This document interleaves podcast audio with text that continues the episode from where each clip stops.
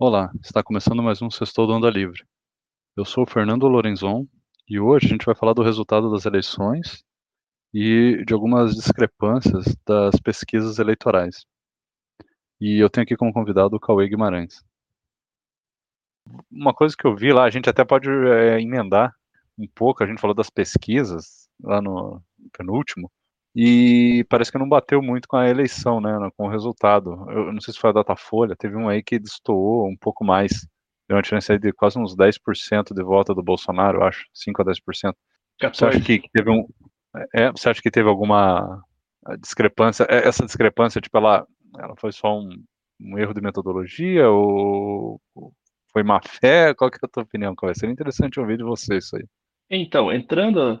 Agora, antes de entrar aqui, eu estava respondendo a uma menina no Twitter exatamente sobre esse item. Exatamente essa pergunta. Ela me perguntou se o IPEC foi mal intencionado, se ele não quis favorecer o Lula. É, sinceramente, e até a gente falou isso na outra, da outra vez, acho que foi semana passada, semana retrasada, antes do primeiro turno, sobre as pesquisas e que poderia dar divergência, e eu realmente acreditava que iria dar divergência com a, com a vida real. É, e esse, esse, esse se mostrou verdadeiro, né, Fernando? Não tem nada de. Aliás, não tem nada, não. Eu não, eu não posso afirmar que não tem nada, mas a chance de, de um instituto grande como um Datafolha da Vida ou um IPEC é, fazer isso de forma proposital, é, sim, é, é mínima, é, é, raro, porque teria que ser muito, muito, muito burro para fazer isso. É, primeiro, porque todo mundo iria chegar no dia da eleição e todo mundo iria perceber que está errado, como, como aconteceu. Segundo, é, ao fazer isso, o instituto ele ele está jogando contra ele mesmo, porque como eu comentei na outra vez, a maioria dos institutos eles não são só para política, eles fazem centenas de tipos de pesquisa, pesquisa na área médica, pesquisa no lançamento de um produto, pesquisa para avaliar um produto que já está no mercado, pesquisa para comparar um, um, produto da empresa X com um produto da empresa Y, é, tracking é, eleitoral para partido que daí não precisa divulgar, não precisa ser registrado no TSE. Então eu sou do partido Cauê A. E aí eu quero saber como é que estão tá meus candidatos, a previsão. Eu mando um contrato ao instituto para fazer uma pesquisa. É, então, assim, então, o Datafolha ele faz a, essa pesquisa maior, mais ampla, que obrigatoriamente tem que ser registrada no TSE, tem que ser assinada por um estatístico, etc. Mas, fora isso, existem inúmeras, inúmeras pesquisas. Se eu não me engano, não chega a 5 a 10% a receita dessas empresas é, com pesquisa eleitoral.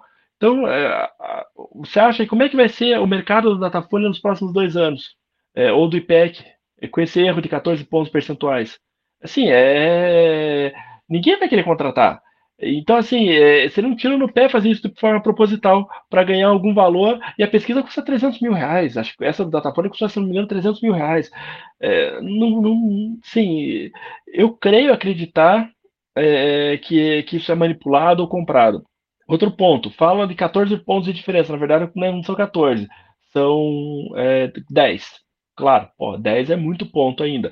É, é, por que, que eu estou falando isso? Porque a pessoa olha lá, a pesquisa deu 51 e o Bolsonaro acho que 37, estava dando 14, quando na realidade a diferença dos dois foi de 4. Mas o erro, você não pode considerar o 51, como você também não pode considerar o 37. É, você nunca olha por valor pontual, você olha para a margem. Então o erro ele pode ter ido do 39 ao 49, que dá 10. É, então, assim, e, é, e na verdade o erro mesmo, a diferença foi o Bolsonaro fez 43, então deu 39, deu 4 pro, de, de erro do Bolsonaro e o Lula fez 48, 40, deu 1 no, no, no, Lula. Então, assim, errou, mas não errou é, 14 pontos, que nem o pessoal fala. Outra coisa que fala, onde saiu uma pesquisa do IPEC que dava o Lula com. Lula tinha ganhado dois pontos em relação ao resultado, se eu não me engano, e o Bolsonaro estava com a mesma estava com 43, o mesmo que ele teve na eleição. Aí as pessoas questionam, mas como? Nem, é impossível, nenhum eleitor da Tebet para o Bolsonaro, ou nenhum eleitor do Ciro para o Bolsonaro. É, certo? Faz sentido. Só que, novamente, a pessoa não está olhando no ponto, tem que olhar a margem de erro. A margem de erro é 2. Então, o Bolsonaro ele pode estar com 45, ele pode ter ganhado aí dois pontos do Ciro ou da Tebet. As pessoas é, elas estão acostumadas e até a mídia divulga de forma errada. Ah, 43. Não, não é 43. Tem que sempre olhar 41 a 45. Então é, é esse o ponto que, que, que, é complicado. E aí aparece um monte de gente que não entende nada falando bobagem. Tem aquele menino, Rubinho Nunes, do, do, do MBL, eu gosto dele, acho que ele tem postagens sensatas, ele é advogado e vereador, é, e, e, ele quer entrar com uma, uma CPI das, da, da, das pesquisas, sabe? Uma ignorância, a mesma coisa que eu falar algum entrar numa seara jurídica e começar falando de bobagem. Ah, eu quero uma CPI do, sei lá, dos, contra, dos advogados, não sei do que, porque eu acho que, sabe, tá, tá, tá tudo errado, Fernando. Ah, legal você ter falado eh, disso. O pessoal desconsidera um pouco as, a, a, margem de erro, então eles acabam aumentando a diferença artificialmente, né? Quando se você considera a margem de erro, a diferença é menor. Tá, é bem, isso que você falou é bem interessante. É um tiro no pé, porque esses institutos, eles é o ganha-pão deles, né? Se eles fazem besteira, você para de contratar. Então não é interessante para eles ganharem um pouquinho agora numa fraude, numa coisa, porque eles vão perder no futuro. E ainda assim eles erraram, Cauê, mas é, é aí que tá. Esse erro, na tua na opinião, ou palpite mesmo, você você acha que o que, que, pode ter influenciado esse erro? Você acha que realmente tipo assim, os eleitores mudaram bastante de um dia para o outro? Ou eles podem ter errado a, a, a amostragem? Tipo, não, não fizeram correto alguma coisa? Você tem algum palpite, alguma ideia? O que, que pode ter sido? Não, eu tenho quase certeza do que foi. Eu tenho quase certeza. É, só que antes de eu explicar o que foi, eu só quero fazer uma ressalva, tá? É, toda pesquisa existe um negócio chamado nível de confiança e outro chamado margem de erro. Margem de erro a gente já falou agora há pouco. Nível de confiança, toda pesquisa tem. E pesquisa eleitoral normalmente usa 95%. O que significa nível de confiança de 95%? Significa que se eu repetir aquela pesquisa 100 vezes, vamos supor que eu faço a pesquisa hoje, vou entrevistar as pessoas hoje, e aí por algum motivo eu fiz 100 pesquisas em paralelo. É, eu sou do mesmo instituto, usei a mesma metodologia, tudo, e eu resolvi fazer 100 pesquisas hoje. É, cada pesquisa com 2 mil eleitores, tá? Então eu entrevistei 200 mil eleitores, mas cada pesquisa uma é diferente da outra. É, quando eu coletar, quando eu for analisar os dados, cinco pesquisas vão estar erradas, estarão erradas. Supondo que a eleição aconteça hoje também, é, não há mudança de votos, está tudo hoje. É, cinco resultados, é, cinco pesquisas estarão com os resultados errados. Por quê? Tem um nível de confiança de 95%. Então, 95% apresentarão os resultados verdadeiros. Cinco pesquisas apresentarão os resultados errados. Primeiro ponto é esse. Ou seja, as pesquisas erraram, erraram, mas existe uma probabilidade delas errarem, que é essa de 5%, 95% de acertarem. Primeiro ponto. Segundo ponto, é, não houve pesquisa de boca de urna que foi proibida esse ano. Então, a pesquisa que a gente tinha, a gente tinha pesquisa do dia 30 de setembro e pesquisas que foram do dia 24 ao dia 28 de setembro, dia 29 de setembro, e por aí vai. Em uma semana pode mudar e muda, e muda porque o, o, aconteceu um debate na Globo dois dias antes da eleição. Esse é um ponto. É, se eu não me engano, a eleição foi no dia 2 de outubro. É, e, e, a última pesquisa, a coleta de dados aconteceu no dia 30 de setembro, teve pesquisa no dia 29. A, a pesquisa que mais acertou foi a Atlas, que pegou no dia 24 ao dia 28, tá? E o Paraná Banco, que pegou, acho que do dia. Do, o Paraná Pesquisa, que pegou no dia 27 a 28 ou 28 a 29. Então, é, três ou quatro dias antes da, da eleição. Foram as, duas, foram as, duas, que mais perto chegaram. Então, tem é, esse fenômeno de mudança de voto na última hora. Claro que isso não vai mudar 100%, deve mudar em 10, 5, nem isso, do, dos eleitores mudar. Tem esse ponto que toda pesquisa tem um erro inerente a ela, que é a probabilidade que eu comentei. E aí eu vou entrar no ponto que eu acho que é onde que houve o erro específico. É, o Datafolha, por exemplo, é, ele seleciona a amostra dele da seguinte forma: quem ganha, é, o Datafolha considera que quem ganha, é, que 50% dos brasileiros ganham menos do que dois salários mínimos, tá? 47 é, ganham mais do que dois salários mínimos e 3% eles não sabem, é, a pessoa não quis responder. Então o Datafolha chega lá no campo de pesquisa e fala, ó, é, Cauê, você tem que entrevistar 50 pessoas, é, vamos supor que é 2 mil o tamanho da amostra. Você tem que entrevistar, Cauê, mil pessoas que ganham menos de dois salários mínimos, é, 970 pessoas que ganham mais do que dois salários mínimos e 300 pessoas que. 300? Não, 900, 997 pessoas que ganham. É, não, desculpa, é 970 pessoas que ganham é, mais que dois salários mínimos e 30 pessoas que não querem responder é, sobre questão salarial. Esse é o, o, o, corte do Datafolha. Aí você olha o corte do Paraná Pesquisas, que acertou, foi o que mais acertou, ele já separa em três. E para ele, quem ganha menos dos dois salários mínimos são 30%. Então já olha a diferença. O Datafolha fala que é 50% que ganha menos que dois salários mínimos. O Paraná Pesquisa já fala que é 30%. Aí você pega a Atlas, a Atlas separa em cinco grupos de renda, e ela não pega por salário mínimo, ela pega por renda. É, renda inferior a 2 mil, de 2 a 4, de 4 a 6, eu acho. Eu acho que é essa, de 6 a 8 e, de, e mais do que 8. Se não me falha a memória, é isso, tá? Então, ó, já é diferente. Um pega por salário mínimo, outro pega por, por corte de renda o, e, e cinco faixas, o outro pega por, em duas faixas e, e, e você perceber já muda. O data, se eu não me engano, a faixa de, de doar da Atlas, quem ganha menos de dois mil reais, se não me engano, são 31% que eles consideram na faixa deles.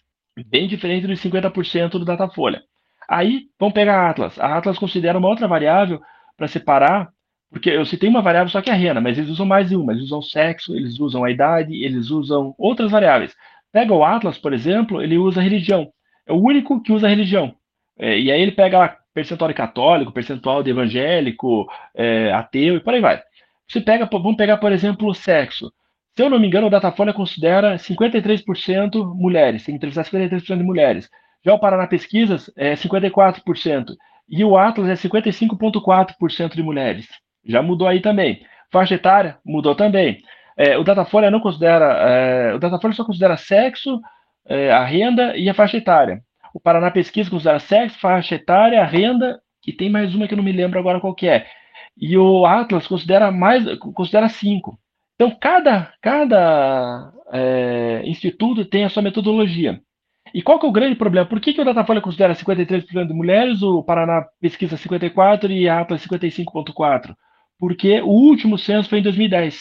Era para ter, ter, sido feito um censo em 2020, não foi por causa da pandemia. Era para ter sido feito em 2021, não foi por causa de questão orçamentária, que o governo vetou. Então resolveu se fazer em 2022. E está sendo feito o censo agora em 2022. Os resultados devem chegar no final do ano. As pesqui os institutos se baseiam no censo para poder fazer esses, eh, para fazer esses cortes na, nas variáveis. Como o último censo foi, foi de 2010, Cada instituto está fazendo de uma forma, entendeu? É aí que está a diferença. Eu aposto, se eu tivesse que apostar todo o meu dinheiro, eu apostaria nesse item específico que é onde está dando a divergência, tá? Entendi. Muito, muito bem explicado, muito legal. É, é aí que tá. É, não precisa nem criar tanta teoria da conspiração, né, Cauê? É só parar para analisar um pouco os dados e tal. Então é interessante. É, é mas aí, isso, que acontece. Assim, aí que tá. Você pode vamos dizer assim, vai lá, você pode manipular um pouquinho a pesquisa usando eh, essa renda mais antiga e tal, se você quiser, né? Não sei. Ainda tem espaço para então, ser mal intencionado. É, é aí que eu quero entrar. É, se você for ver, é, o eleitor do PT é majoritariamente mais pobre, tá? Vai ter gente rica que vai votar no PT, claro, óbvio mas assim, proporcionalmente, o PT ele tem uma, uma, uma, um voto muito maior em quem ganha menos que dois salários mínimos. Quando a Datafolha bota que 50% da população ganha menos que dois salários mínimos, ele está favorecendo ao, ao, ao, candidato do PT. Por isso que sempre o Datafolha, o candidato do PT, ah, em 2018, em 2014, sempre está é, um pouco acima nas pesquisas do que apare, apresenta na realidade. Então a pesquisa diz que o, sei lá, o Zequinha do PT tem 50%, chega na realidade tem 48%. O, o Datafolha fala que a Manuela Dávila, Manuela Dávila tinha, sei lá, é, 42% para o governo do Rio Grande do Sul em 2018, apareceu lá com é, 38%. Por quê? Porque o Datafolha sempre considera é, na, no segmento de renda um percentual maior do que os outros institutos. E aí a gente pode entrar nesse detalhe. Por que o Datafolha faz isso? Manipulação? De certa forma, ele, se ele quiser manipular, é aí que ele manipula, tá? Ele não vai roubar voto lá na, na, na hora da entrevista, isso ele não vai, porque existe controle, é gravado, não tem como. Então, se ele quiser manipular, ele manipula nas variáveis de controle dele. Só que aí seria muito burro do Datafolha fazer isso, porque daí acontece o que aconteceu. É, tem uma, um resultado muito ruim, é, da, da, muito fora do que a mídia acredita como como realidade, porque a mídia não entende essas divergências, é, é, não usa, não entende, por exemplo, os 95% de confiança, não olha na margem de erro, então eles olham 14 pontos percentuais de diferença. E aí, o que, quem que é o grande prejudicado disso? É o próprio Datafolha. O que eu acho que acontece no Datafolha e no IPEC, que é, ficou muito próximo do Datafolha e sempre ficou muito próximo do Datafolha, o IPEC é o antigo Ibope, tá? É, o que eu acho é que eles realmente acreditam que a faixa é 50%. É, eu acho que eles é, e eles erraram em 2018, sei lá, 2014, e eu vi a entrevista do, do, dos presidentes aí desses institutos, eles, eles, é, eles não conseguem reconhecer que o erro está na metodologia deles. Eles realmente acreditam que houve uma mudança de voto na última hora. E aí fica difícil. Se você está com a metodologia errada e você não, não, não se debruça nela para tentar entender, e você fica culpando fatores externos, aí realmente é, passa de descredibilidade. Eu insisto, para mim, o erro é no, na, na metodologia. Uhum. Não, beleza. É, aí fica, né, a dúvida se teve ou não má intenção, é, mas é aí que tá, é, se teve má intenção e eles fazem de propósito, é um tiro no pé, como você falou, porque logo depois já sai a, as eleições e, pô, fica discrepante e pega mal para eles. Por outro lado, a gente poderia teorizar, né, Cauê? Tipo assim, não, mas a ideia deles era tentar manipular as eleições fazendo isso para que as pessoas votassem de acordo com a pesquisa. Então não seria tão discrepante, porque eles manipulariam as eleições para fazer a, a, vida real se, eh, né, se encaixar com a, com a pesquisa que eles criaram. A gente pode criar um milhão de teorias, né? Mas a questão é que acaba falhando depois de um tempo e não, não vale a pena eles se arriscarem, né? É, não, mas interessante, talvez aí. Isso aí é, que você falou, então fica como uma, uma espécie de um adendo, né, daquele episódio que a gente fez sobre pesquisas. Eu não sei se, é, se você tem interesse de é, ir mais a fundo sobre algum desses assuntos, ou a gente pode continuar falando também da, da, da política agora, né, dos resultados, o que, que você achou e tal. Você que sabe. É, eu, eu, não, eu acho que já ficou bem explicado. Eu tenho um artigo que eu escrevi, que eu já publiquei no Twitter lá, é, que na, na, verdade quem escreveu foi uma amiga minha, e aí eu auxiliei ela na parte metodológica do texto, e ela escreveu o texto, porque ela escreve muito melhor do que eu, e ela é da área de marketing, de pesquisa e tal.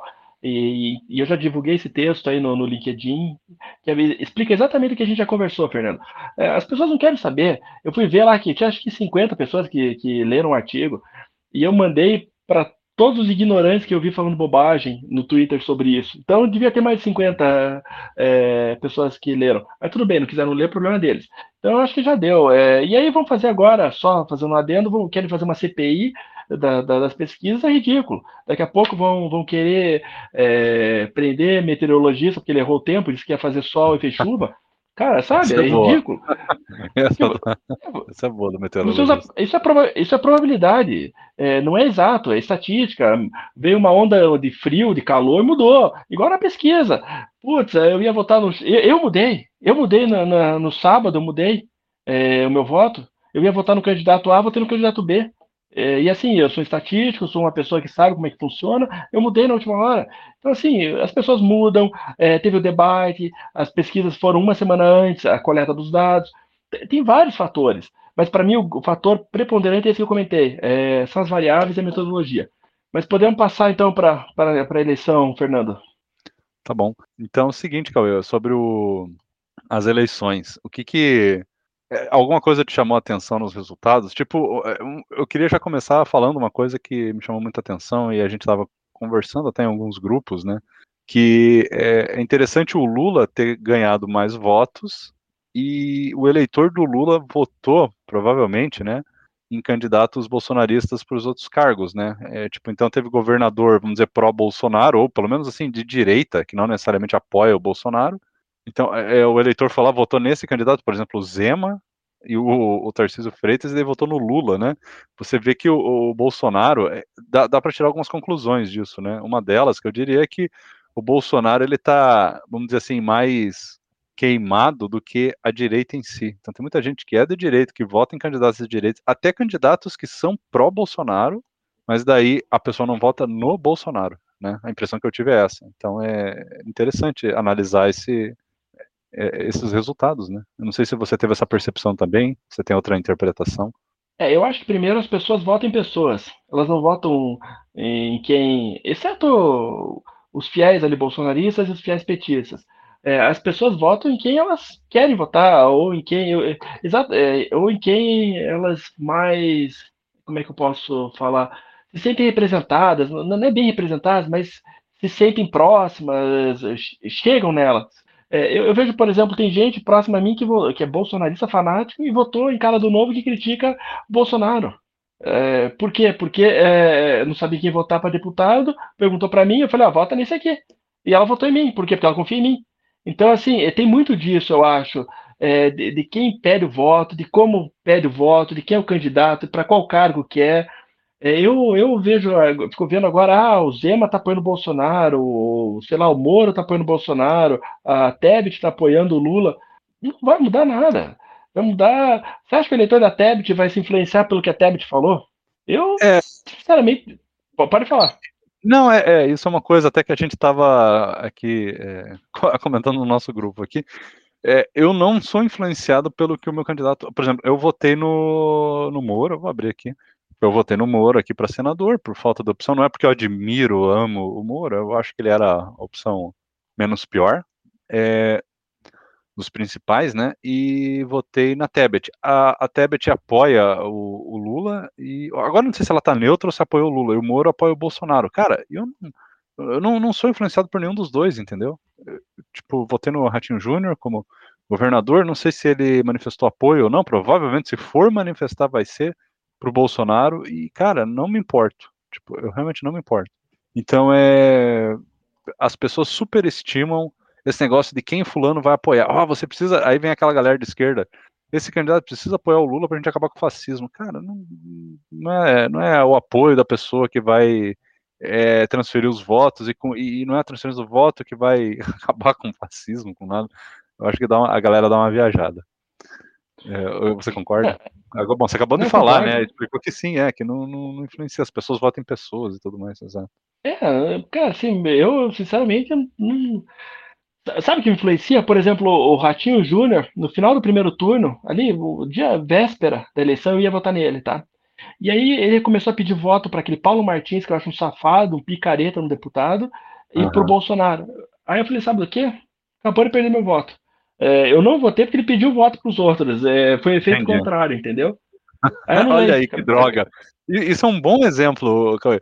As pessoas não percebem isso. Esses apoios, eles são muito mais um tiro no pé do que uma, uma vantagem. É, exato. Eu, por mim, cara, todos esses candidatos podiam ficar neutros. Porque quando eles dão apoio, você fica às vezes com mais raiva e fica com menos vontade de votar neles, exato. É, por exemplo, o Moro, o Moro, o Moro agora apoia o Bolsonaro. Eu já tô com o Moro engasgado há muito tempo. Eu acho que. Eu acho que é legal falar do Moro aqui. É, primeiro, o Moro, ele, é, para mim, na minha visão, ele foi um juiz de carreira, é, mestrado, doutorado, etc., e a vida inteira, inteira como juiz. É, aí, para mim, ele errou quando ele largou a, a, a posição de juiz. Tudo bem, aí é, aceitou ser ministro do Bolsonaro, para mim, outro erro. Aí a forma, o, passaram-se acho que um ano e meio e nada dele saiu. Bolsonaro já fazendo um, um desastre lá, show de bobagens e o Moro não saía, não saía, não saía. Então, para mim, errou também no tempo que ele ficou no governo. Aí, quando ele saiu, ele saiu daquela forma, atirando para tudo que é lado e não provou nada. Para mim, errou na forma como fez para sair. Aí, depois de todo esse show, e a popularidade dele ainda alta, ele lá nos 20%, é, era o momento dele começar a é, construir a candidatura dele à presidência quando ele saiu do governo Bolsonaro. O que, que ele fez? Foi para os Estados Unidos, uma consultoria para ganhar um caminhão de dinheiro, ótimo. É, só que errou. Se ele, se ele pretendia voltar para ser candidato, em algum momento já errou, não devia ter saído do Brasil. Saiu, ficou um ano fora. Aí, quando voltou, é, o que, que ele fez?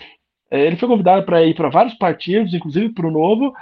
Conversou com o pessoal do Novo e era, acho que era o único partido que ele deveria ter vindo. Para onde que ele foi? Podemos. Errou de novo. Podemos, com um monte de corrupto no, no, no, no partido, partido Bolso, os senadores do Podemos bolsonaristas defendendo o Bolsonaro na CPI. Tudo bem, foi por Podemos. Aí é, chamou Daniel José e o, e o Rene, que eram dois deputados estaduais do Novo, de São Paulo, para irem para o Podemos. E aí o Rene seria o candidato ao Senado do Podemos em São Paulo e o Daniel José seria é, deputado federal. E teria o apoio dele, viajou com o Moro para a Alemanha. Aí ele é, é, tinha uma viagem marcada com, com o Rene para os Estados Unidos. O Rene pagou do próprio bolso a passagem, mais de 20 mil reais para os Estados Unidos. O que aconteceu? Ah, só, só um parênteses é, antes disso. É, começou a usar dinheiro do fundo partidário para receber salário do Podemos, que era 20 mil, 30 mil reais por mês, enquanto fazia campanha por aí, viajando com um jatinho do Podemos para cima e para baixo, pago com dinheiro de fundo partidário. Errou também. Aí é, chegou no, no é, um dia antes do, do prazo para que para quem quiser ser candidato é, sair ou não do, do, de partido, mudar de partido. Tem uma data final lá que acho que é 90 dias antes das eleições, é o prazo final, ou seis meses antes das eleições. O que o, o, que que o nosso querido amigo Moro fez? Pegou um aviãozinho do Podemos, foi conversar, que foi para São Paulo, conversar com o pessoal do, do União Brasil, sem contar para ninguém, mudou de partido na sexta-feira, último dia, é, não falou para o Daniel José, não falou para o Rene, e aí quando todo mundo foi ver, na segunda-feira, opa, o Bonito está no União Brasil, mudou de partido, traindo os dois amigos, ou amigo não, acho que colega, não sei, pessoas que ele, que ele recrutou pra, pra, pra para estarem com ele. Aí é, mudou o domicílio eleitoral para São Paulo, errou de novo, porque nunca foi de São Paulo, é, mas a visão era, era como ele, ele iria ser candidato à presidência, é, seria mais, teria mais sentido estar em São Paulo, beleza, foi morar num flat, errado também, porque não tinha correspondência, não tinha como mandar correspondência para lá. Então, assim, um show de erro, de erros. Aí é, União Brasil falou: ah, amigão, não vai dar para ser candidato a presidente, então vai ser senador por São Paulo. Ou seja, traiu o, o Rene, porque o Rene ia ser candidato ao Senado pelo Podemos. Então ele ia concorrer com o Rene. Olha a sacanagem. Aí é, a Justiça Eleitoral indeferiu o, ele em São Paulo, ele teve que voltar para o Paraná, que é o domicílio original dele. Aí ele resolveu ser candidato ao Senado pelo Paraná, só que é, é, o, o, padrinho político dele, que era o Álvaro Dias do Podemos, que levou ele para o Podemos, que trouxe ele para a política, também seria candidato ao Senado pelo Paraná. E aí ele traiu o Álvaro Dias, nessa, quando ele se, se colocou como candidato ao Senado pelo Paraná, e aí ele começou a atacar o Álvaro Dias na campanha, chamar de petista, falar que os petistas estavam com o Álvaro Dias. É, eu não votei no Álvaro Dias porque para mim já deu, já, o cara já está há 50 anos na política. Mas assim, ficou muito feio, mas muito feio, mas muito feio. E aí, depois de tudo isso, eu ainda votei no Moro. É, porque era menos pior, na minha opinião. Para mim, chega o Álvaro Dias, 50 anos, já deu. Eu não tinha mais expectativa nenhuma com ele. Tinha umas propostas horrorosas dele. E o Paulo Martins, que era o candidato bolsonarista, de jeito nenhum. Aí o, Bolso, o nosso amigo é, Moro começa a puxar o saco do Bolsonaro, porque ele iria perder a eleição e era a única forma dele ganhar. É, não gostei, mas tudo bem, aceitei. Aí o que acontece? Quando acaba a eleição, cara, vai tirar férias, vai dormir, vai, sei lá, para o, o raio que o parta. Ele pega e me, no dia seguinte me lança apoio ao Bolsonaro. Que, é, que ele havia chamado de corrupto quando ele saiu do governo, é. e agora. Então, assim, é, é para mim, morreu. Eu não voto mais nesse cara. É. Foi ah, muito incoerente, porque ele, ele não precisa, cara, dar apoio pro Bolsonaro, não precisa, ele não precisa fazer nada, não, não precisava, ele já estava eleito. Bolsonaro só pisou nele, na cabeça dele, só, sabe, é isso, é isso que você falou. Ele não, não depende disso, e, e não é uma, e aí que tá, ele como senador, é, é diferente, eu entendo um governador dar apoio, porque, de certa forma, se aquele candidato que ele apoiou é eleito, ele vai precisar. É, o, o senador, ao contrário, ele, ele vai vigiar o, o, presidente, ele vai ajudar é, a vigiar e tal. Então não faz sentido ele dar o apoio. É o contrário, cara. o Bolsonaro tem muito mais que dar apoio aos candidatos do legislativo que o contrário. Mas enfim, é, uma... ele, ele pisou no tomate, né, Cauê? É, então assim, ele continua errando, continua errando. E para mim, e aí me incomoda é que até a gente conversou, acho que há, dois, há duas semanas atrás, sobre os fanáticos e plantão. Cara, tem o pessoal aí o, que anda com o Mzinho de Moro na, nas redes sociais, e, defendendo, e falando que ele não errou, que o, o Álvaro Dias traiu ele, que o poder. Ficou encontrando justificativa porque não é justificável. É, sabe? Um absurdo. Um, assim, um absurdo. E para mim, perdeu meu voto. Vai ter que fazer um baita do mandato aí por oito anos para conquistar meu voto. E, assim, eu, eu acho que. É, e aí, só voltando ó, a antes desse parênteses que a gente fez, é, é, você fica apoiando, você perde o apoio. Muita gente, já, já vi muita gente falando, votei você ou te apoiava, pô, você apoia o Bolsonaro, para mim, é, morreu, morreu, você morreu para mim. O próprio Amoedo, se a gente pegar o Amoedo, e eu entendo o Amoedo, ele não declarou voto no Bolsonaro, ele ficou é, o segundo turno inteiro de 2018 quieto. Aí na véspera da eleição perguntaram para ele é, em quem que você vai votar. Ele falou: eu voto contra o PT. Eu não voto no PT. Aí, não foi um apoio. E isso não foi um apoio. Foi... Isso foi uma declaração pessoal da, da votação dele. É. é. E aí, durante todo esse período de quatro anos, de 2018 até 2022, é, os petistas jogam na cara que o Amoedo é o responsável pelo Bolsonaro estar tá lá, porque o Amoedo declarou voto no Bolsonaro. Então, assim, é, é, é de uma sem vergonhice e, e, e o Amoedo nem apoiou, falou no último dia. É, então, e, e, os bolsonaristas falam que o Amoedo é isentão e nulo. Mas o bolsonarista já não ia votar no Amoedo. Então, assim, indiferente. É, mas eu acho que você declarar apoio, às vezes pode pegar mal. E eu, eu acho que o Zema, inclusive, falando nisso, o Zema declarou apoio também ao Bolsonaro. É, eu, particularmente, eu acho que é, essa, eleição já está ganha pelo Lula, tá? Acho improvável o Bolsonaro tirar 6 milhões de votos do Lula. Até porque os dois estão com votação alta, um com 48%, outro, outro com 43%. Então praticamente já foi todo eleitorado. E o eleitor do Lula não vai votar no Bolsonaro. É, então acho muito improvável. E aí quando o Zema declara apoio ao, ao, ao, ao Bolsonaro, é, ele vai ficar. ele vai ter problema no eventual governo Lula, eu acho. Não, e outra, é, o eleitor do Zema votou no Lula. É, ele tá fazendo uma besteira, né? Tá desgastando o próprio eleitor dele, porque lá em Minas o Lula e o Zema tiveram uma votação muito alta. Então, é muitos eleitores do Lula votaram no Zema, pra você ver aquela maluquice que a gente tava falando no início. Então, é, aí ele vai lá e fala: Não, eu apoio o Bolsonaro. O eleitor se sente traído, sabe? Ele tem que. Bom, é que tá, é, causa uma, um mal-estar. Na prática não muda nada, a gente sabe, mas causa um mal-estar ele poderia evitar, como a gente comentou já. É, eu também acho. E, e eu acho assim, a gente pode passar para o próximo tema, Fernando, que é o, o, que esperar aí dessa eleição. Eu acho que o Lula ganha, eu até já, já dei aqui um briefing é, uhum. nas minhas palavras anteriores, acho que ganha, duvido que o Bolsonaro tire aí 6 milhões de votos, o que, que você acha? Não, não tem como. O Lula, ele tende a, a ganhar mais votos, porque a galera do Ciro e da Tebet e da Soraya tem uma tendência muito maior a votar nele do que no Bolsonaro, eu acho, a impressão que eu tenho. É, pelo menos na minha roda de, de é, amigos aí que eu converso e tal, nos grupos, a tendência é anular ou votar no, no Lula. Eu vejo pouquíssimas pessoas que votaram nesses outros candidatos dispostos a votarem no Bolsonaro. Pouquíssimos, assim. Eu acho que, eu, falar a verdade, eu não vi. Não vi ninguém que falou que votou na Tebet e vai votar no Bolsonaro, por exemplo. Ou que votou no Ciro vai votar no. Ah, pode ser que tenha, mas a tendência é votar no Lula ou anular. Então é, a chance é muito pequena, então o Lula está eleito. Tem uma questão aí interessante de, de, se analisar, que foi uma coisa que eu já vi o pessoal discutindo em alguns grupos e tal, no Twitter, que é bem interessante, que é o seguinte. É, então o Lula tá, tá, é, praticamente venceu, a não ser que, que ele pise em muitos tomates. é legal, esse termo ficou muito engraçado aqui. É uma, não sei quem da imprensa usou esse termo aí, né? É, mas tem uma coisa muito interessante que é o seguinte: o, o Lula, se ele for eleito, ele muito provavelmente vai, não é uma torcida, né? Só estou analisando aqui os números.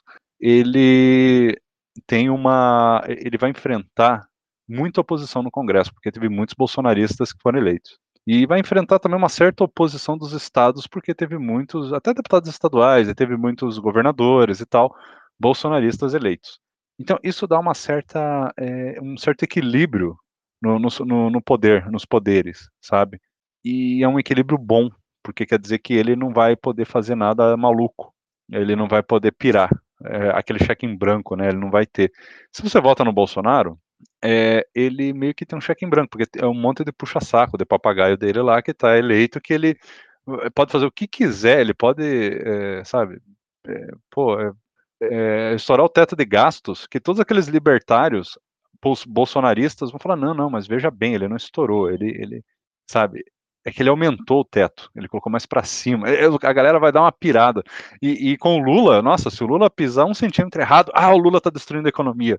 Então vai ser mais ou menos isso. Então é interessante ter esse equilíbrio, né? Então o Lula eleito, pelo que eu vejo a galera analisando aí, você tem um cenário um pouco mais equilibrado de, de forças aí, de poderes, né? Dependendo do Lula se é melhor ou pior, não estou nem dizendo isso. É, que, que dá uma certa estabilidade, né? E freia um pouco mais as maluquices. Em compensação, o Lula, não, a gente não sabe o que esperar da equipe econômica dele e tudo mais. Aí fica aquela coisa, né? Que é uma coisa que eu estava discutindo, inclusive, no Twitter ontem e hoje. É, quem é que vai apitar mais aí? É, vai ser o Boulos ou vai ser o Alckmin, sabe? É, tipo assim, no sentido de que o, o Boulos, ele, ele criticou o Alckmin, falando que o Alckmin não representa as ideias econômicas do Lula. E o Alckmin, o Meirelles e toda essa galera aí tá apoiando o Lula né, o Pércio Arida, todos esses grandes nomes da economia brasileira, até o Pedro Malan, estão declarando apoio ao Lula. E daí fica essa dúvida: o Lula vai honrar esse apoio e vai fazer um governo fiscalmente responsável, né? Ou, ou ele vai ouvir essa galera é, de esquerda maluca, cirandeira aí, e, e vai fazer um governo maluco irresponsável fiscalmente? Quer dizer, a gente não sabe o que, que vai ser. É, fica difícil, mas pelo menos eh, com esses apoios e com essa galera em volta dele, a gente pelo menos imagina que o Lula vai ter algum tipo de assistência, de talvez de uma, uma vai receber uma certa direção, um certo apoio dessa galera, né? O, o que é bom, né? Tipo assim, e, e, aquela ideia que eu sempre defendo que é o seguinte: se o cara vai ser eleito, mesmo que seja o pior de todos, que, que esteja é, em, é, envolvido pelo, pelas melhores pessoas do país, sabe? Então, que seja o Bolsonaro ou o Lula, mas que pelo menos as melhores pessoas, as melhores mentes do, do Brasil estejam apoiando, não, não apoiando cegamente, mas direcionando, ajudando e tal, né? Que a galera é, ajude a fazer um bom governo, ao invés de sabotar ou atrapalhar ou simplesmente não se importar. Pelo menos é a minha ideia. E, então o Lula é essa incógnita meio né, complicado de saber, mas que tende a, não sei, a, a, a ter alguma uma certa responsabilidade por causa desses apoios que a gente está vendo. Né? E o Bolsonaro, a gente já sabe o que esperar, o que não é também, vamos abrir o jogo aqui, falar a verdade, não é um desastre não na economia. O, o maior problema do Bolsonaro, na minha opinião, é, é o quanto ele é conivente com o centrão, como ele está sendo agora, e como ele tem falhado na parte da, da vacinação, né? E a educação de base, essas coisas, ele tem feito poucos investimentos, ele tem cortado muita verba da educação e saúde. É, isso são coisas graves, mas na economia não necessariamente ele está sendo um desastre também. Então, eu não sei o que é melhor e o que é pior, né? Quando a gente pesa. Qual é a sua opinião, Cauê, sobre tudo isso? Então, anotei cinco pontos aqui, Fernando. Vamos lá. Data Cauê. Pelo Data Cauê, é, os eleitores aí de Ciro, de Ciro Tebet e, e é, Ciro Tebet e Dávila. É, eu diria que do Ciro e da Tebet, eu diria que uns 60% aí a 50% vão de nulo, uns 20 a 30% vão de. de é, desculpa, é, 60% de nulo, uns 30, 20 a 30% de Lula, Lula lá, e 10% de Bozo. Então, é isso que eu, que, que eu tenho percebido aí. A maioria vai de nulo é, e o resto, a maioria vai de, dos que sobram, a maioria vai de Lula e pouquíssimos vão de Bolsonaro, tá? É, pelo que eu tenho percebido na minha roda aí, com as pessoas que eu falo. É, do Dávila, já é o contrário. Diria que uns 90% vão de Bolsonaro e 10% de nulo. Eu não vejo ninguém que votou no Dávila votando no, no, Lula. Ou se eu vi, é um ou outro. Então a grande maioria, mas o Dávila tem meio por cento, tem 500 mil votos, é nada. Então eu particularmente acho que o Lula ganha. É, vai ser em 54 a 40 e a 46. Eu acho até mais. Me dá em 55 a 45, tá? Eu acho que é capaz de fechar esse segundo turno. Para mim, tá liquidado o Lula. Se eu tiver. Inclusive, eu vou ver se tem nessas casas de aposta aí de esporte, se não tem da eleição, que eu já vendo a minha casa e coloco tudo no Lula. É... Porque para mim é 100% a chance de ele ganhar. É, Lula versus Congresso. Concordo com a tua análise. Eu também fiz algumas análises nesse sentido é... aí no Twitter ou com, com, pessoas que eu falo. Para mim, é, é melhor o Lula vencer é, e ter um Congresso adverso do que o Bolsonaro é, vencer e ter um cheque em branco. O Lula com o Congresso, claro que a gente, corre o risco dele comprar o Congresso, mas ele não vai conseguir comprar o Congresso inteiro, porque tem um monte de fanático bolsonarista lá. Tem o major não sei o que lá, o coronel XYZ, o soldado não sei o que. Então, é, o Bolsonaro, esses deputados, principalmente os senadores bolsonaristas, eu acho que é, os senadores são mais fiéis do que é, os deputados. Então, o Lula vai ter muita dificuldade em governar, e isso é bom. Isso é bom porque para o Lula governar, ele vai ter que ser mais moderado, ele vai ter que dialogar com esse bando de reacionário bolsonarista no Congresso, vai ter que é, chegar no meio termo para ele conseguir governar. Então, é, eu imagino que as maluquices que ele, que ele ou que o nosso querido amigo Boulos é, pensa, é, com um Congresso adverso, não passa. Então, vai ter que ser um Lula moderado, e um Lula moderado é bom. Por quê? Porque vai ter, vai, vai ter que dar poder para o Alckmin, vai ter que dar poder para o nosso amigo Meirelles, e com Alckmin, Meirelles e outras pessoas que Marina Silva, que são moderadas, tendem a fazer um governo menos ruim é, do que poderia ser. Então, é, eu, eu, concordo com você, Lula versus Congresso, eu acho que é a melhor combinação do que Bolsonaro versus Congresso. Mas eu não consigo votar no Lula, tá? É, eu acho, assim, uma coisa horrorosa é, o Lula, Glaze e outras, e outras, como é que eu posso falar? Figuras políticas do PT, aquele Lindbergh, assim, é um nojo, para mim são nojentos. É, e, e, tem um detalhe, eu fiz uma postagem, só fazendo um parênteses aqui, fiz uma postagem é, no Twitter, acho que foi ontem ou antes de ontem, falando que eu votava no, no nulo. Mas falei de propósito, fiz para provocar mesmo. Falei, eu vou de nulo. É, até agora há pouco, Fernando, estava com mais de 500 é, mensagens ou 400 mensagens, 90% me xingando. um comunista, um, você não tem bola, você é um frouxo, você é um bosta, você é não sei o quê. Aí tinha uns que botavam trecho da Bíblia, do Apocalipse, tinha uns falando que o Brasil ia virar Venezuela, tinha uns que falando que o seu tinha cachorro, gato, porque eu iria ter que comer eles. Sim, gente ignorante. Esse é o povo bolsonarista.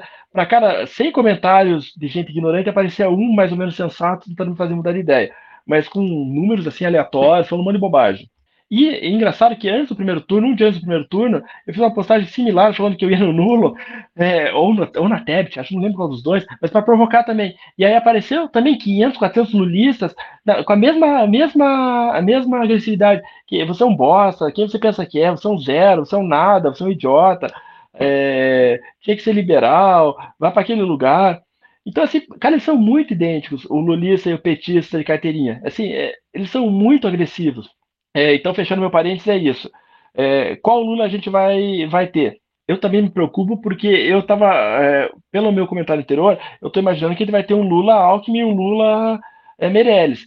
Mas, é, segunda-feira foi no Roda Viva o Boulos, ele falou um monte de bobagem. Ele falou que o Meirelles, é, é, que bom que deu apoio, mas não, não tem é, zero chance do Meirelles participar do governo. O Alckmin também é figurativo. E, opa, se vier um Lula Boulos é, aqui, esse é meu Lula medo. reacionário. É, é, é essa entrevista do Boulos que me deixou preocupado, mas daí vem aquela coisa, o Boulos também é, tá falando só para agradar a base dele, né? A gente É, tá sabe, falando né? pra agradar. É, tá pra agradar a base, mas o cara tem um milhão de votos. é, foi o Então, deputado mais é. votado. Exato. E tá, tá, tá no, no- tá agarrado com o Lula já faz uns 4, 5 anos que ele tá colado no Lula. Então, assim, me preocupa. Se o Lula falar antes da eleição, é, apresentar um projeto de, de- de um plano de governo, porque ele não apresentou nada. É, mas assim, um plano de governo não precisa ser o plano dos meus sonhos, mas um plano mais ou menos, eu voto nele. Eu, eu hoje eu vou de nulo, mas assim, se apresentar o Meirelles como ministro da Economia, sabe, dá pra- eu até votaria nele, mas um cheque em branco eu vou de nulo, tá? Apesar de que eu acho que vai, eu acho não, tenho certeza que meu voto não muda nada. Então, é, é, me preocupa esse o, o, o Boulos, e eu acho que o Boulos tinha que ter calado a boca ter ficado quieto, porque se eu fosse um bolsonarista, eu usaria a entrevista do, do, do Boulos no Roda Viva, fazia recordes e ia postar em tudo que é grupo de zap das tia, das tia e, e das, das vovó. É, a economia do Bolsonaro, você falou que foi boa, eu discordo, Fernando. É, não quero entrar nesse tópico aqui, porque vai levar uma hora só explicando as cagadas que ele fez e a conta que a gente vai ter que pagar a partir de 2023. Quem assumir em 2023 vai pegar um país quebrado, tá? É, o Brasil tá muito mal. O que, que o Paulo Guedes fez? Ele deu uma maquiada e uma enganada e uma boa enganada.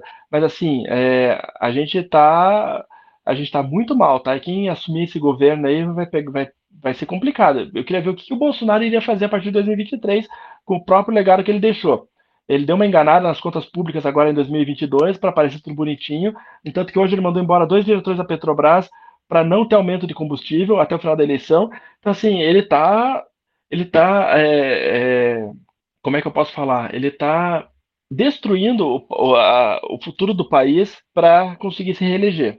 E assim, é muito perigoso. O orçamento secreto, é, cara, é 31 bi de reais é, para deputado fazer qualquer coisa. Dinheiro, assim, ele está tá, tá jogando é, dinheiro no lixo, é, prometendo auxílio, esse auxílio emergencial, que, que era o antigo Bolsa Família, para 600 reais, agora quer aumentar para mil. Então, assim, dinheiro não tem de onde vir. Aí eles ficam aprovando essas. Eles ficam dando pedalada na PEC de, de, do teto aí, para aumentar, o, e aí isso aumenta a dívida pública. Assim, tá complicado, tá? É, e vacinas, você comentou de vacinas, é, eu li agora há pouco, e até tinha feito um tweet e já apaguei, que é, teve o primeiro caso de poliomielite desde 1889. Antes a taxa de vacinação da polio era de 95%, hoje está em 52%, porque é, a gente sabe o que o nosso querido Bolsonaro fez, né? É, É eu um acho que é ataque. 1900. Eu acho que é 1900, né? Deve ser. É 1989, Tá foi o último é. caso. É, e, e isso é que me 1980. preocupa. a- O pessoal até fala assim, ué, mas tá, eu- já vi gente falando assim, mas tá sobrando vacina. Ou assim, ah, mas não é culpa do Bolsonaro que as pessoas não querem se vacinar. Mas é responsabilidade do governo federal ajudar nas campanhas, cara. O cara tem vergonha de fazer campanha na TV. Agora fizeram uma campanha de vacinação e foi vetada, porque o pessoal falou que se quiser seria tipo uma espécie de uma campanha política. Eu até acho que foi um exagero terem vetado. Mas assim, agora que ele faz isso, pô, teve quatro anos pra fazer, sabe? É, é, mas teve vergonha de fazer. Então, ah, não, e o tempo inteiro ele, ele, e, e o tempo inteiro atacando vacina, dizendo que vacina não funciona, que ele não toma Exato. vacina.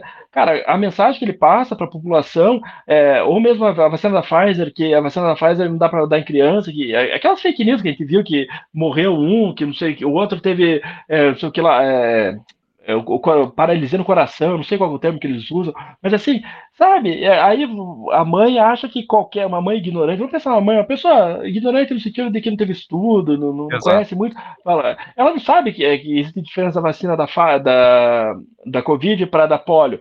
Então, para ela, nenhuma vacina presta, entendeu? É, e aí, ah, se o meu, meu presidente não toma vacina, eu também não tomo. Existe gente assim. Então, no entanto, que seja 95% para 52% a taxa de vacinação da polio. É, mas só um detalhe, esse caso desse menino de 3 anos que eu comentei, pelo que eu estava lendo, ele não, é, não é um caso da doença. É um caso que, de, de uma reação que deu em relação à vacina. Então, isso não é, não é preocupante. Mas, assim, preocupante são 52%, e o Brasil voltou a ser um país que corre o risco de ter de volta a poliomielite. É, esse é o ponto. Então, o, Bolsonaro o tempo inteiro atacando vacina, sendo contra, e agora é, a gente está aí com caos de, de, crianças que não querem tomar vacina. É, é inclusive eu vi na, quando o pessoal estava comentando sobre esse caso aí da, de não fazer propaganda da campanha de vacinação da, da polio, eu acho, eu vi gente no Twitter falando, ah, é, aí vetaram, né? É, daí é, eu vi o pessoal falando assim é, sobre essa vacina da polio. É, não, ah, ainda bem que, que vetaram, tá, porque daí é menos vacina experimental. Pô, até a, a da polio, essa galera tá achando que é experimental. Cara, não é experimental da polio, não é da Covid, nem nada, mesmo que digamos que fosse a da Covid é experimental, poxa, da poliomielite não é, cara, sabe? Então a galera tá tão pirada que agora qualquer vacina é experimental. É, é, é, virou uma, uma loucura. exato. É. Esses imbecis sempre existiram, né? Mas o Bolsonaro deu voz a todos esses caras que estavam adormecidos. É, não, é bem isso, Maurício. Ele, Na verdade, ele, acabou, mas é, ele, ele, acabou dando essa, é, vamos dizer assim, esse, como que eu posso falar? Essa autorização, né? Tipo, você pode ser maluco que eu também sou, algo assim. Mas eu acho que nem é, isso, Fernando, porque eles 90... tiveram empatia, né? Viram, é, assim, ó, um, um, eu achava que eu era louco, aí eu vi um cara é presidente e pensa parecido comigo, então acho que talvez eu não seja louco não, acho que a gente tem a razão, né? Mas eu acho que nem é isso, porque 95% tomava vacina. Hoje caiu para 50%, e estava em 37% esses dias por cento. O que eu acho é o seguinte: é, ele atacou as vacinas de uma forma que é, a população é, tem, o, tem a meia dúzia de, de, ignorante que se identificaram e falaram, ah, é, porra, tem um cara que pensa que nem eu. Mas eu acho que os outros falam, porra, tomar vacina, mas a vacina faz mal para mim, então eu não vou mais tomar vacina, não vou, vou, não vou mais vacinar meus filhos. Começou uma, uma, teoria, uma teoria conspiratória ah, o, as vacinas servem para controlar o povo. Aí aquelas bobagens de vacina que a vacina chinesa tinha um chip, a outra. Então, assim, é, eu, acho que é muito além do cara olhar e ver, puta, tem um louco lá que fala que é, que é o presidente do Brasil e que não toma vacina. Eu acho que ele espalhou mentira sobre vacina, que vacina não funciona. Assim, ele, ele criou, trouxe um, um, um, dilema, porque antes, na minha cabeça, vacina, assim, eu nem sei se vai ser obrigatório ou não, tem que se vacinar, ponto, todo mundo se vacina. Ah, ele trouxe essa discussão, ah, não vai injetar um líquido em mim, porque se eu não quiser, porque é minha liberdade de expressão. E aí hoje tem gente que não toma vacina porque é, eu tenho a liberdade de escolher. Então ele, ele trouxe alguns debates que são é, é, debate burro, debate de gente ignorante, e as pessoas caíram nisso, caíram nessa. Exato. E o problema é, é que essa questão era algo totalmente sem nexo, né? Ele trouxe ela e o problema é que essas pessoas trazem problemas para quem é racional, né? É, então, isso, isso que é o pior, que neste caso o pessoal deixou de se vacinar e quem é, tomava certinho está sendo agora é, prejudicado por causa dos outros, né? Se eles fossem para uma ilha e vivessem e montassem o encapistão deles, né? Tudo bem, o problema é que eles estão interferindo na, na, na, liberdade do outro, né? É, pois é, é, é, é, eles não têm esse senso de comunidade muito grande, né? E, e acabam misturando muitas coisas. A gente não está vivendo num país. Eu adoraria é, ter uma opção libertária no mundo, um país libertário, alguma coisa, mas a gente não tem. Não dá para fazer pela metade. Esse é um problema. Não dá para você pegar o Brasil com todas as regras e tentar aplicar uma sociedade libertária enquanto outras coisas não são libertárias. Se você não fizer de baixo para cima, de forma orgânica, ele não funciona. Eu até acho muito legal a ideia. Mas você querer fazer metade libertário, metade ainda extremamente engessado, não dá. Então, por exemplo, não dá para ser com a saúde sendo pública, é isso que o pessoal não entende. Com a saúde sendo pública, financiada pelo Estado, do jeito que funciona, não dá para você colocar lá que é, a vacinação não pode ser obrigatória. Aí tem gente que fala, mas você não defende libertarianismo? Você não quer é, liberdade de se vacinar ou não? Beleza, até quero, mas só quando todo o resto for privado e pessoal, porque daí você consegue definir as regras melhor. Tipo assim, é, você só se vacina se você quiser, mas daí eu coloco no meu estabelecimento que você só entra se você for vacinado. Beleza. Só que atualmente não dá para fazer isso. Então você não pode. É, eu tenho um problema sério isso. Dá pra fazer mais um podcast só sobre essas coisas aí. Então, eu não sou contra uma mentalidade libertária, mas não dá para fazer pela metade. Enquanto uma coisa ainda é estatal, a outra você quer libertária, porque as duas não se conversam, né? É, isso entra até num bate-papo, aquele negócio dos absorventes que a Tabata defende. É a pessoa falando que não é libertário o Estado da absorvente. Eu falo, mas enquanto o Estado financia a educação de base a, e garante a higiene dos alunos, a alimentação dos alunos e tudo mais, não tem como você eh, não dar outra coisa. Eu falo, e se o Estado não fornecesse o papel higiênico nos banheiros? Seria melhor, né? Que daí economiza, mas é o correto, já que o Estado tem que fazer tudo. Se você vai tirar o Estado da, da, vida das pessoas, não começa tirando da higiene, da saúde, da educação. Tira das outras coisas primeiro e tal. Enfim, é uma discussão longa, né? É, a gente está falando aqui de, de, de, política e a gente já fugiu para vacina, economia, mas eu acho que eu queria só voltar num ponto de, de política, Fernando, é, dessas eleições, sobre o nosso novo Congresso. É, Jesus amado, não sei o que você achou, mas para mim é o pior Congresso da nossa história. É, gente moderada como José Serra, eu não gosto do Serra, tá? Mas não se elegeu. É, Felipe Rigoni não se elegeu. Daniel José não se elegeu. Rene não se elegeu. Eu posso citar aí Deixa eu ver, o Beraldo do MBL não se, reelegeu, não, não se elegeu. Quem mais? É... Eu vi muita gente boa aí que acabou perdendo uma cadeira na, na Câmara ou no Senado. A, a, Joyce não se reelegeu, mas daí a, a, a outra lá, maluca, se, se reelegeu. A Carla Zambelli. E a Joyce, na minha opinião, é das duas malucas, pelo menos ela é a que mais trabalha, né? Ela realmente articulou bastante e tal, pelas reformas. É, eu concordo. O pessoal prefere as malucas burras mesmo, completamente inútil, sabe? Do que a galera que pelo menos atua e trabalha, sei lá. Enfim. E aí, assim, você olha, por exemplo, é, o mais votado, se não me engano, foi o Boulos, o segundo mais votado foi a Carla Zambelli, e o terceiro mais votado foi o Ricardo Salles, ou o Salles foi o quarto. Cara, assim, é, não dá, não dá. Os Pega Quadrilhos fez 100 mil votos, é, ainda bem que não se elegeu, mas fez 100 mil votos. Então, é, às vezes dá, dá, dá dó do Brasil, né? Eu acho que cada dia que passa o Brasil tá, tá, tá evoluindo ao invés de evoluir. A gente está é. ficando mais longe de se tornar uma nação próspera. É, a, a galera percebeu que o que faz sucesso, né? A gente vê cada vez mais nas eleições, é a galera que faz barulho nas redes sociais, né? É, é o, então, essa galera tosca, elas chamam muita atenção e ganham muito voto, né? Então é complicado reverter isso, né? É, é difícil você mudar essa realidade. É, é, é triste. E aí você pega é, aqui no Paraná, aquele sargento Farrua, que um deputado horroroso. É, assim, muita gente ruim se reelegeu. Até os bolsonaristas bons, porque você pega o Alexis o novo, ou o Lucas Gonzalez o novo, eles não são. É, eu nunca votaria em nenhum deles. Mas eles assim, são muito acima da média dos, dos, dos deputados bolsonaristas eles são bolsonaristas, mas eles trabalham, pelo menos. Eles têm Exato. algumas ideias de, de redução de imposto. É, interessante, o, Alex, o Alexis tem uma é, reforma tributária e tal, estava trabalhando em reforma tributária. Nem eles se elegeram. E, trocaram um Alexis da vida por, por Ricardo Salles. Assim, um, negócio surreal. Surreal. Eu estou extremamente preocupado com esse congresso que vem aí pela frente. É, o Senado, é, os senadores que entraram, assim, também é um negócio deprimente. Romário foi reeleito, fraquíssimo, fraquíssimo, não fez nada é, durante os oito anos de, de, mandato como senador. É, é, triste, Fernando. Eu eu tô bem preocupado com o Brasil. É, não, eu, sei lá, eu, eu não consigo nem ficar muito preocupado porque eu já estou acostumado, é, é, tosco desse jeito. A única coisa que me anima é o seguinte, que a gente vê que, por incrível que pareça, número não faz tanto efeito quanto qualidade, sabe? Então você coloca lá 50 eh, inúteis lá, bolsonaristas, mas aí você coloca putz, um, um Kim Kataguiri e uma Tabata, eles fazem um estrago muito grande, no bom sentido, né? De puxar pauta e, e, fazer coisas legais. O resto vai meio que na onda, assim. Então, é, pelo menos isso me anima, ver que pelo menos ainda a, a gente tem ainda pelo menos alguns poucos lá de qualidade que consegue fazer a diferença.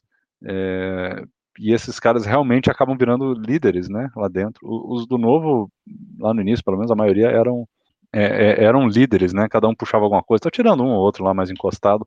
O pessoal da MBL também. Todos eles tinham essa capacidade de liderança. É, e eles acabavam puxando até muitos bolsonaristas com eles, né? Então, é, vamos ver se a qualidade consegue ainda, é, tipo assim, ser mais relevante que a quantidade, né? Eu acredito que ainda assim, ainda vai ser.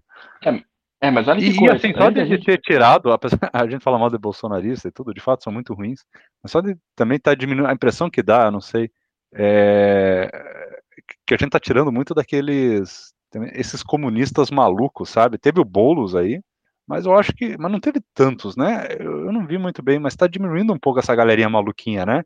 Essa galerinha que fica com a cabeça só dentro da, da universidade lá, do, do, curso de história, e fala de Marx o tempo todo, parece que deu uma diminuidinha, sabe? Não sei. É, não, Fernando, você está com a impressão errada, cara, foi o contrário. Será? É, é o que acontece, só te pegar aqui dos moderados, desse skin da vida.